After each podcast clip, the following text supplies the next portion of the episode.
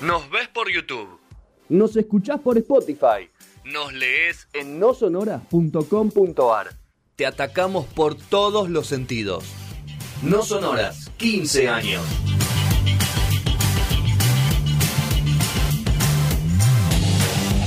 Tercer bloque de No Sonoras, 19.58 de este lunes 30 de mayo. Vamos a hablar de política internacional.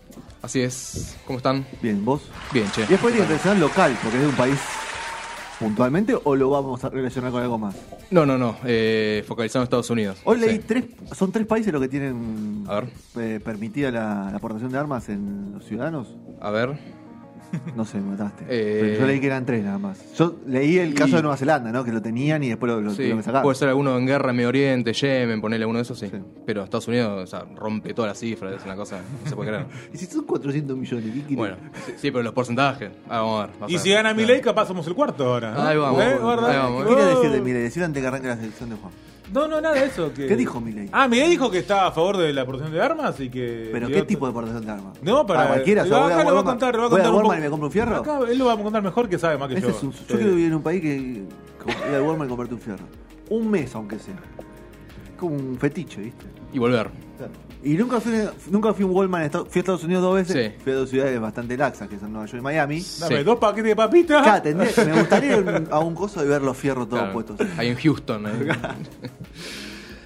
bueno, así es. Vamos a hablar de la cultura armamentista en Estados Unidos, que es uno de los términos que tiene el tema, ¿no?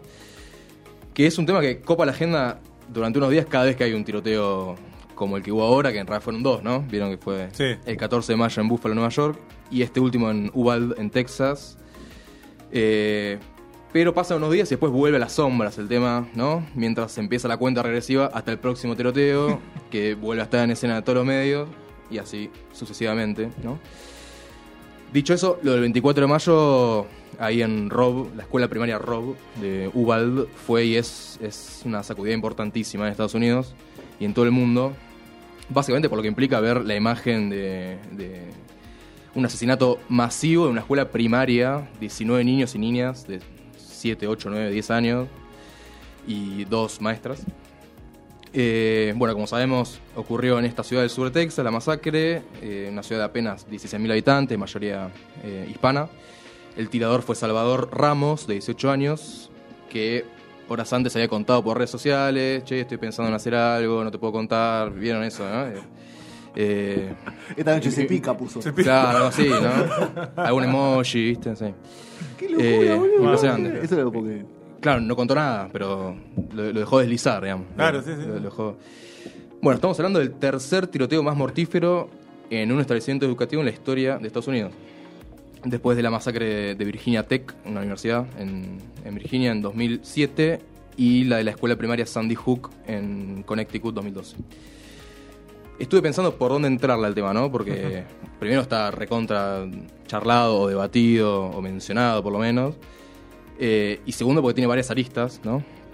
Incluso ramificaciones como, bueno, las que mencionaba recién Sergio, de que otros exponentes de la política internacional, como Milei o Bolsonaro, plantean estar a favor de, de la libre deportación de armas. Pero volviendo a Estados Unidos, me parece que la, la entrada más interesante, como disparador, son dos cifras que voy a leer brevemente, que muestran el nivel de la anomalía que, que implica este fenómeno ¿no? en Estados Unidos. La primera es que por cada 100 habitantes hay 120 armas. Tremendo. O sea, más allá de los porcentajes totales, ¿no? Estados Unidos, genial. De, de cada 100 habitantes, 120 armas. O sea, rápidamente podemos decir más armas que habitantes. Como celulares. Claro, exacto, podría ser, claro, tal cual. Y la segunda es que, a nivel mundial, ¿no? El registro de tiroteos en escuelas a nivel mundial, justamente en 2009 y 2018, o entre 2009 y 2018, tenés, ¿no? Argentina o Italia, 0. China o Alemania, 1. Brasil o Francia, 2. Y Estados Unidos, 288. O sea, no hay comparación, pero ni siquiera 30, 40, 288. Es como con el Dream Team. Como, como jugar el Dream Team al, al básquet, ¿no? Está jugando el drill de armas, Claro, de. Claro, claro, tal cual. Eh, locura. bueno, acá están las cifras, ¿no? Frías, Son muy, son muy esclarecedores. Demasiado elocuentes. Son de- demasiado. demasiado elocuentes, pero eh, hay una historia, una dinámica detrás que no, no se explican por sí solas, ¿no? Con, con las cifras. Porque claro, lo primero que uno ve cuando ve esos números es decir, che, acá hay algo que no es normal, hay algo que, que- que es inusual en- eh, a nivel mundial. Pero cuáles son las razones culturales y políticas, bueno, eh, esas son las que te van a dar una, una explicación más, más concreta de- del fenómeno. Vayamos a la perspectiva histórica y nos vamos bien atrás, bien, bien atrás, a diciembre de 1791. Ok. O sea, eh, dos años después de la Revolución Francesa, faltaban más de 20 años para la Revolución de Mayo, o sea, un momento bien atrás de la historia. eh, se aprueba la segunda enmienda de la Constitución estadounidense, que es la que garantiza el derecho a la aportación de, de armas, posesión y portación de armas. Y este momento, ¿por qué es importante, no? Porque es el, eh, eh, la etapa posterior a la guerra de independencia de los Estados Claro. Unidos, que ocurrió entre el 75 y el 81 del siglo XVIII. Ojo, no confundirla con la guerra civil que vino 100 años después, entre el norte y el sur ya de, de la nación estadounidense. Esa guerra independentista, que enfrentó a las llamadas 13 colonias británicas de América del Norte contra el imperio británico, eh, justamente tuvo como resultado la derrota de Gran Bretaña y la independencia de estas colonias que conforman un nuevo, país. Pero lo importante es que es un momento previo a la conformación del Estado-Nación. O sea, es una enmienda que entra en vigor en territorios que no están organizados y que tenían que eh, pensar una autodefensa ante un eventual nuevo ataque de los británicos, básicamente. Te acabas de independizar después de años de guerra y, y de, de mucha sangre derramada. Bueno, es un momento muy peculiar. No tiene absolutamente nada que ver con este momento actual, ni con hace 10 años, 20 o 30. Ni con 100, te diría yo. Claro. Ni, ni con 100, claro. Exacto, totalmente, totalmente. ¿Qué dice esa enmienda textualmente? Siendo necesaria una milicia bien ordenada para la seguridad de un Estado libre, no se violará el derecho del pueblo a poseer y portar armas.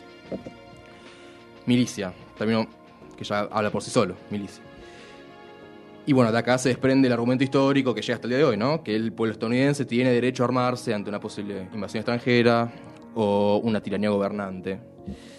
Eh, ¿Cuál será el concepto de tiranía gobernante? no? Claro, e- eso ya de por sí Porque con Trump hubo una tiranía gobernante, bueno. bueno, un dedo con fierro a- Eso- al Capitolio. se podría debatir, ¿no? Claro. Tranqui. Sí, ¿no? Sí, sí, es un buen ejemplo ese, claro. Si había gente que se sentía amenazada por una horda que entraba a- al Capitolio, claro. ¿Por qué no? Eh, bueno, vamos a 1871, Sí. ¿no? Se funda la NRA, famosa, la Asociación Nacional del Rifle. Si vos entras a la página web, se presentan textualmente como la organización de derechos civiles más antigua de Estados Unidos, integrada por orgullosos defensores de los patriotas de la historia y diligentes protectores de la Segunda Enmienda. Está hablando de la época de Hamilton, ¿no? de, de todos los, los- los independentistas.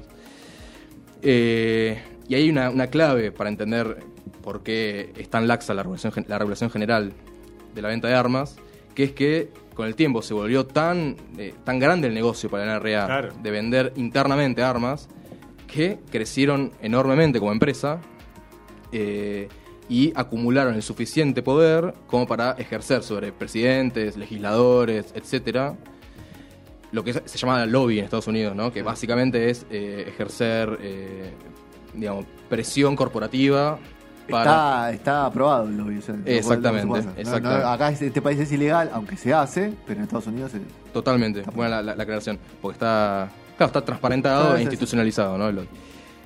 Pero bueno, eh, la coartada perfecta, tanto para la NRA como para los legisladores que la defienden a la desregulación cuando pasan estas cosas, es nosotros solamente defendemos el derecho constitucional de la segunda enmienda, somos constitucionalistas, ¿no? De hecho fue la postura de Trump esa, toda su gestión, Claro.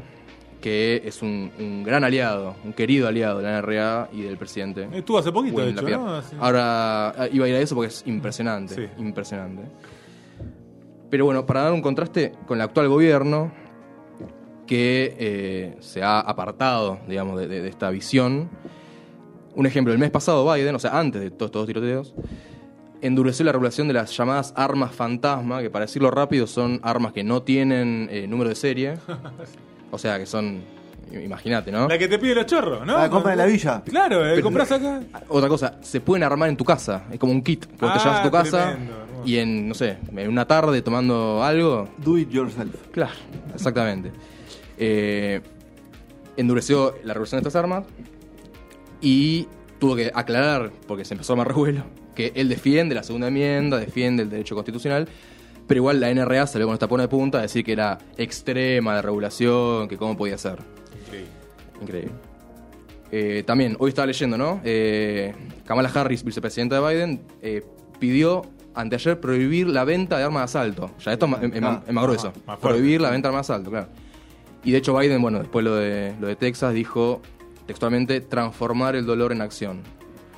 O sea, del dicho al hecho hay un trecho, ¿no? pero Pero bastante lavado. Por eso, eso- sí, vamos a O ver. sea, Harris está totalmente clara en, en mandada, su postura. sí, sí. Pero Bar, bien, todo, todo es medio lavado lo que dice. él sabe que igual no pasaría en el Congreso. O sea, te, te lo estaban los republicanos, básicamente. Él no pasa Aunque nada vos- en el Congreso. Exactamente. Que- Exacto. Le está pasando eso. Lo que tira el Congreso queda, queda ahí. Queda ahí que durmiendo. La gran mayoría sí, totalmente. De que arrancó. Tiene Congreso en contra, o sea, hay que decir eso Sí, también, sí, ¿no? sí. Y hay elecciones este año que Claro. puede, mira si pierde, o sea, va a ser un pato rengo en serio. Bueno, en ese sentido está la cuestión del aborto también metida ahora en el medio, ¿no? En Estados Unidos. claro. Y pasa esto también que hablamos. Tiene el, está el Congreso más tirando para el lado en contra del aborto que otra cosa. ¿no? Eso es tremendo. eh. Son 50 años de retroceso, ahí yo no vi una cosa igual en, en mucho tiempo. Eh, pero bueno, o sea, entender esta dinámica de la política yankee es fundamental, ¿no? Porque, o sea, hay muchos legisladores que construyeron su carrera con guita de la NRA. Hermoso. construyeron su carrera política como legisladores, por ejemplo, ¿no? Incluso eh, existe lo que se llama el Consejo Estadounidense de Intercambio Legislativo, el ALEC, por decirlo en inglés, que básicamente es un club privado compuesto por políticos y corporaciones, entre ellas la NRA, en donde las corporaciones proponen leyes a su contraparte política, o sea, una, una reunión, imagínate una, una- una mesa grande, eh, entonces la Me imagino dice... la de los Simpsons, ¿viste? Cuando se juntan los, están arriba, que son como todos los, los, los malditos poderosos. Sí. Me imagino eso. Entonces, claro, las corporaciones dicen, eh, presenten tal ley. Los legisladores, que por lo general son del Partido Republicano, van a la sesión en la Cámara de Representantes o en la Cámara de Senadores y presentan la ley que acordaron con, con las empresas. digamos. Eh, bueno, acá alguien podría decir, che, entonces el tema es que la mayoría de la población quiere regular las armas, quiere endurecer la regulación de las armas, pero hay eh, un, interés espurio entre la NRA y los legisladores que le responden y que obturan cualquier eh, posibilidad de transformar la cuestión y que por eso la situación está como está. No están así. Eh, no están así. Hay un informe de 2020, hace muy poco, eh, el último año de Trump, que hizo Gallup, una encuestadora Importante, sí. muy importante, que dice que en ese año 2020 el porcentaje de la población de Estados Unidos que quería leyes más estrictas para la compra de armas fue el menor de 2014. O sea, hay una tendencia a la baja. Cada vez menos gente quiere endurecer la regulación. Y acá, o sea, no es que son insensibles, o sea, hay una razón clara que es que ponen eh, la causa en otro lugar. Dicen, eh, el argumento cuál es, ¿no? no se, esto no se soluciona, esto digo, los tiroteos, no se soluciona cercenando libertades individuales, para usar eh, la terminología que, que usan los republicanos sobre todo, sino que el Estado tiene que ocuparse de la salud mental de aquellos que salen a matar niños a un colegio, ¿no? O sea, claro, no resiste el, menor análisis cuando vos te pones a ver la- las cifras y demás, pero eh, la idea es esa, ¿no? La mayoría las usamos responsablemente para autodefensa y si hay uno de cada mil que sale a matar niños en un colegio, bueno, hay que poner el foco ahí y no en los 999 que la usamos responsablemente. Básicamente van por ahí.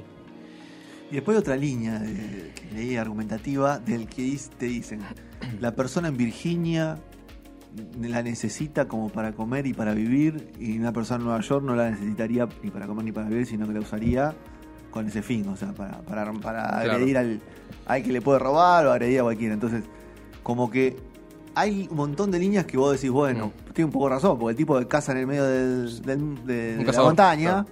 la necesita para, para vivir, o sea, Mm.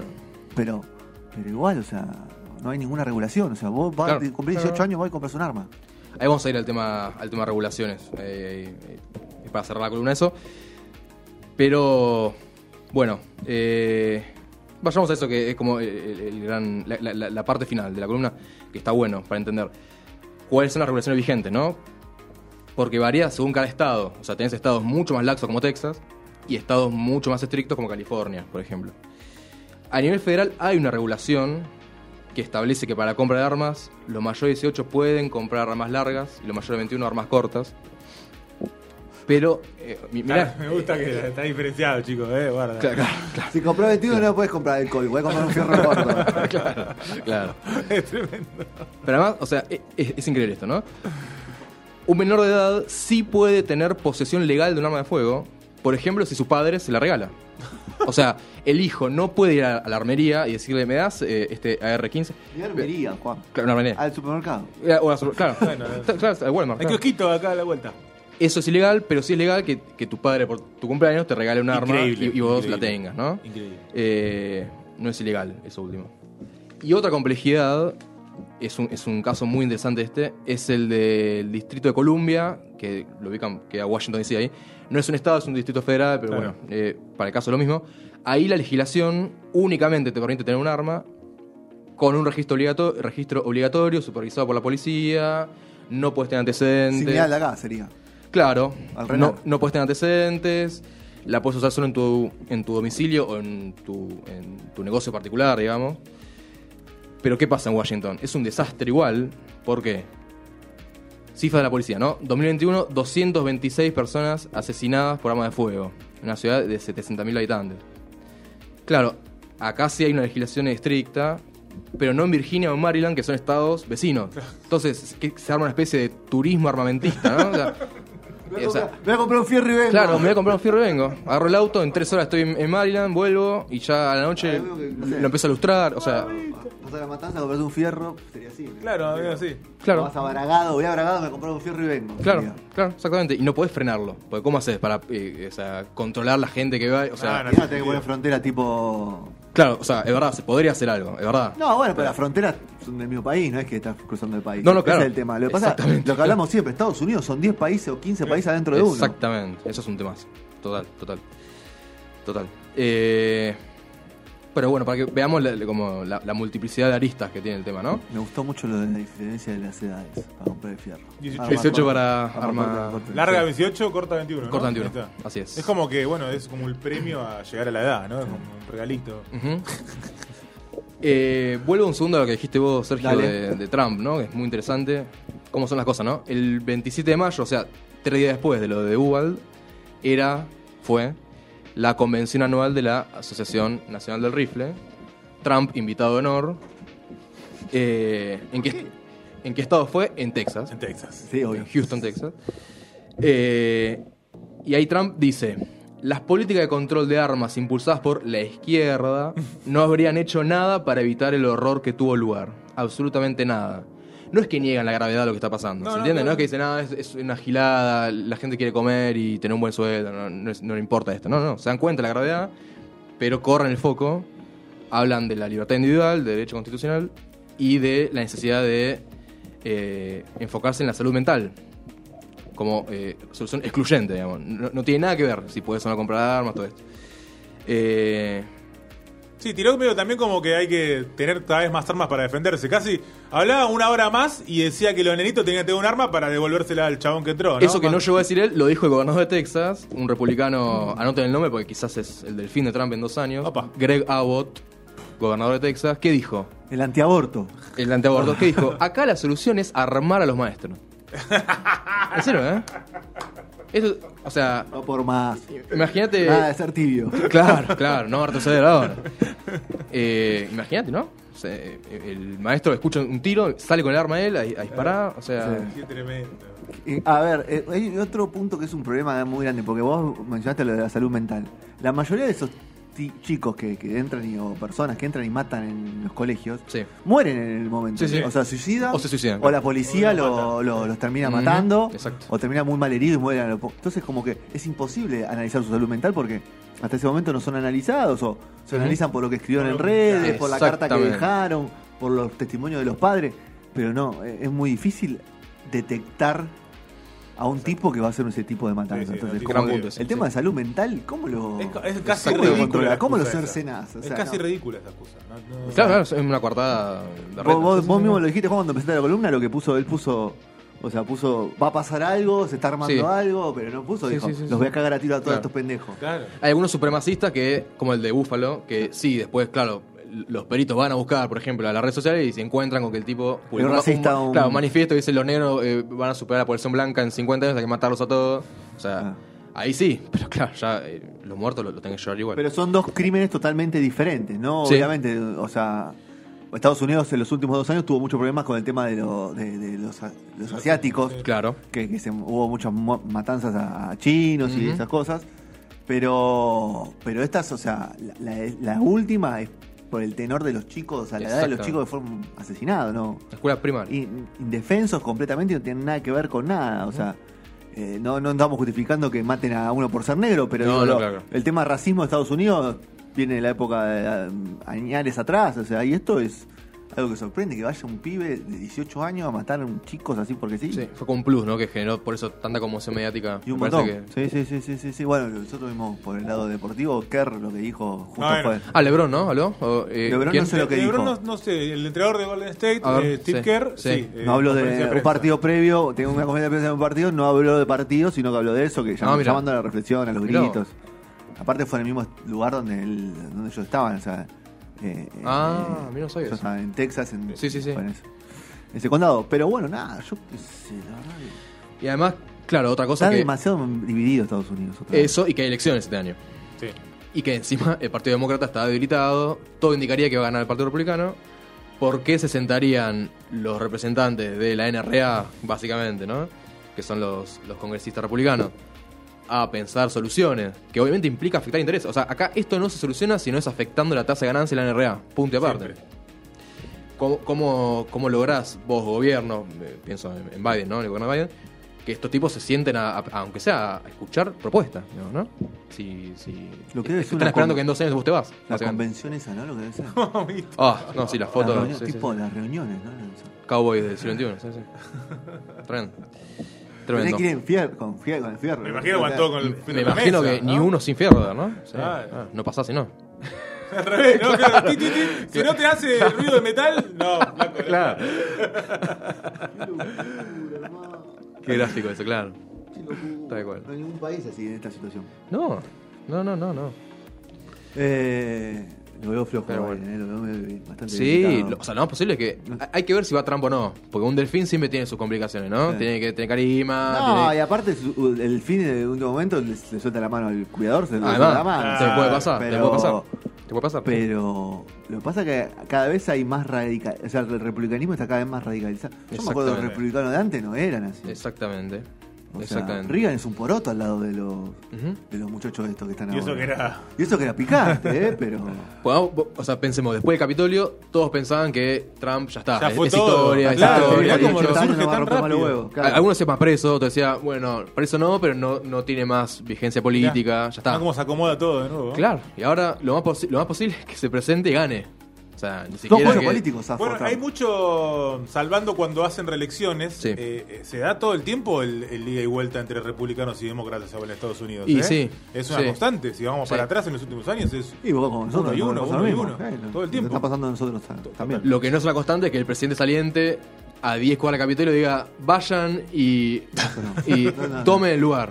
Porque si no, eh, se va a consumar el fraude. ¡Pum! Y van la gente, ¿no? Eso no, no se ve nunca. Bueno, ¿algo más le quedó, Juan? No, estamos. Estamos. Muy bueno. Ah, se había pasado la política internacional.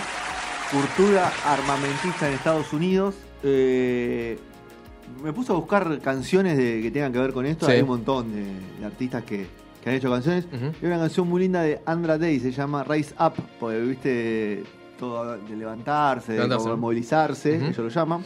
Y bueno, You're broken down and tired.